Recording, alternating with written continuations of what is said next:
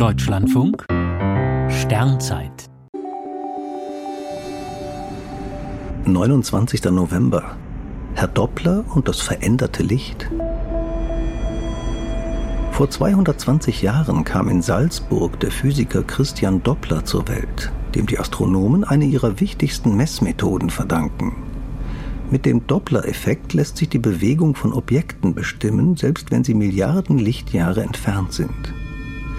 Licht besteht aus Schwingungen bestimmter Wellenlänge. Bewegt sich die Lichtquelle auf uns zu, wird die Wellenlänge gestaucht. Das ausgestrahlte Licht erscheint uns aufgrund dieser Bewegung kurzwelliger, also bläulicher, als es tatsächlich ist. Bewegt sich die Lichtquelle von uns fort, wird die Wellenlänge gedehnt. Uns erscheint das Licht langwelliger, also rötlicher. Christian Doppler mutmaßte, die unterschiedlichen Farben der Sterne rührten von ihrer Bewegung her. Da lag er falsch. Die Temperatur eines Sterns bestimmt seine Farbe. Messungen des Doppler-Effekts zeigen die Dynamik im All.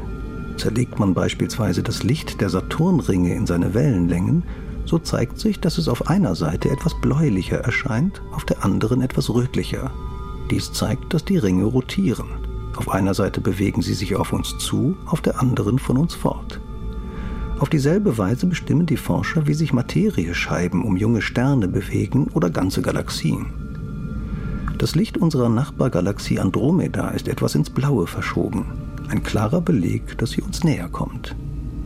Auch Funkwellen unterliegen dem Doppler-Effekt. Auf diese Weise lässt sich in der Raumfahrt die Geschwindigkeit einer Raumsonde bestimmen.